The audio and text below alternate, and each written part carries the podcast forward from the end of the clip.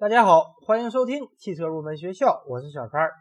上一期节目给大家介绍了汽车的 ABS 控制单元以及 ABS 泵和电磁阀。今天我们继续来聊汽车制动系的主题，来给大家介绍一下 ABS 的液压调节装置。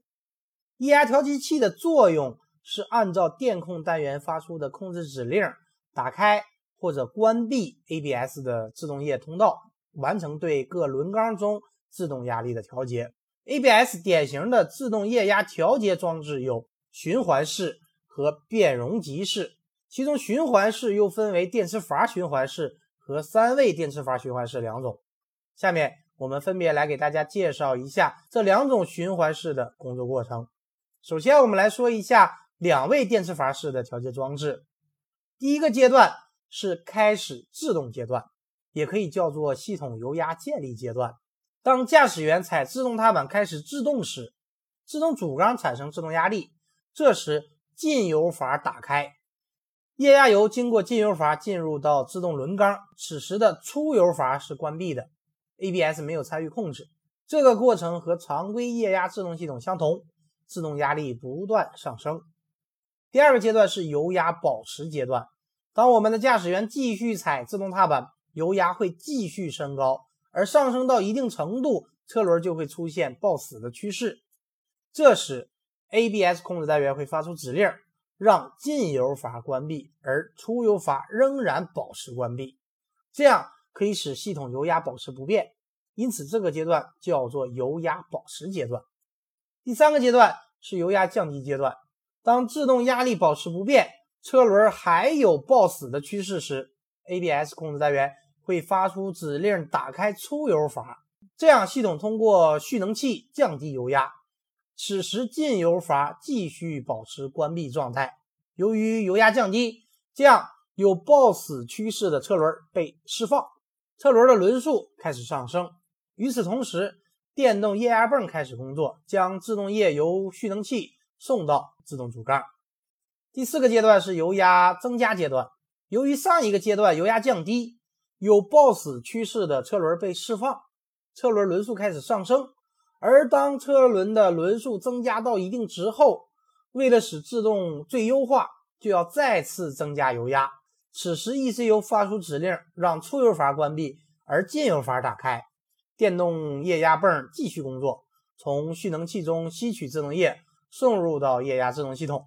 随着制动压力的增加，车轮轮速又降低。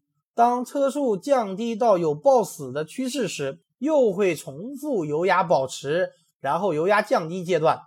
ABS 就是通过这样反复循环的控制，将车轮的滑移率始终控制在百分之二十左右。之所以控制在百分之二十左右，是因为我们之前讲过，当车轮滑移率控制在百分之二十左右时，可以获得最大的纵向附着系数和较大的横向附着系数，是比较理想的控制效果。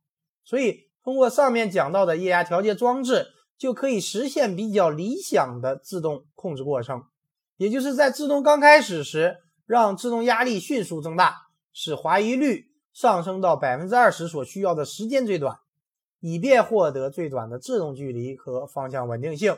而当滑移率大于百分之二十时，就对制动轮缸适当的降低制动压力，使滑移率下降到百分之二十。而当滑移率小于百分之二十时，对制动轮缸适当的增加制动压力，让滑移率再上升到百分之二十。通过这样的循环过程，让滑移率始终稳定在百分之二十左右，实现比较理想的一个制动控制过程。说完了两位电磁阀液压调节装置，我们再来说一下三位电磁阀循环式液压调节装置，方便大家的理解。